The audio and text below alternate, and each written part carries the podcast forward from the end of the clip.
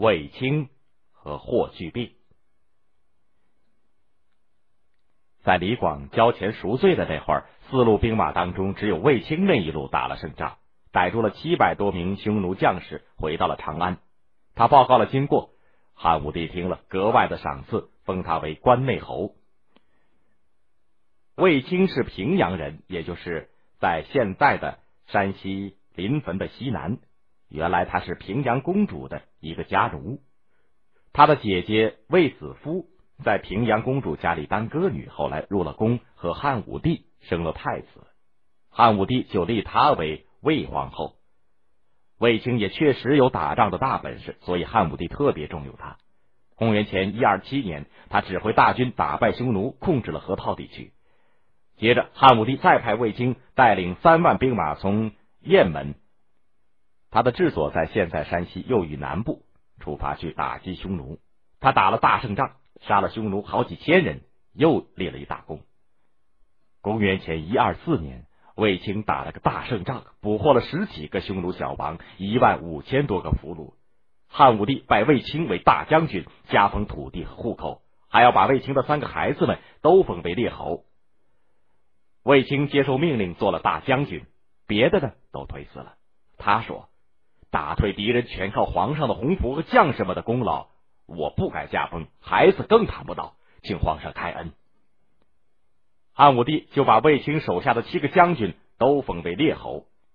第二年，匈奴再一次侵犯内地，汉武帝派大将军卫青率领飞将军李广等六个将军和大队人马去对付匈奴。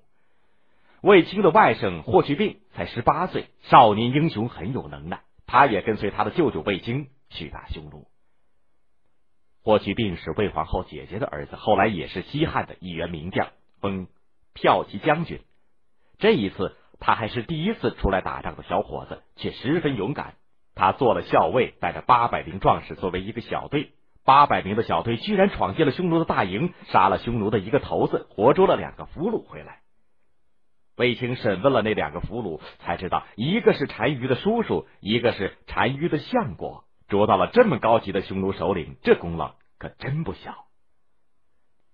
没想到那个被霍去病杀了的匈奴头子，还是单于的叔伯爷爷呢。霍去病立了这么大的功劳，汉武帝封他为冠军侯。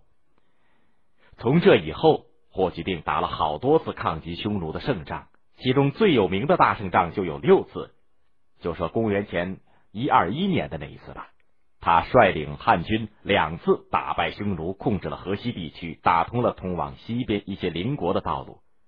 卫青和霍去病这两位名将战胜匈奴的故事可多了。公元前一九年，一万多名匈奴骑兵从东边打进来，杀了一千多名当地的老百姓，抢了一些粮食和财物，又回去了。汉武帝派大将军卫青和骠骑将军霍去病各带五万骑兵去追击匈奴。这次汉军出去跟以前大不相同，除了十万骑兵以外，还有几十万步兵和十四万匹驮东西的马。卫青、霍去病分两路进兵，一定要打败匈奴。卫青自己向北进军，一碰到匈奴就打了起来，匈奴连连败退。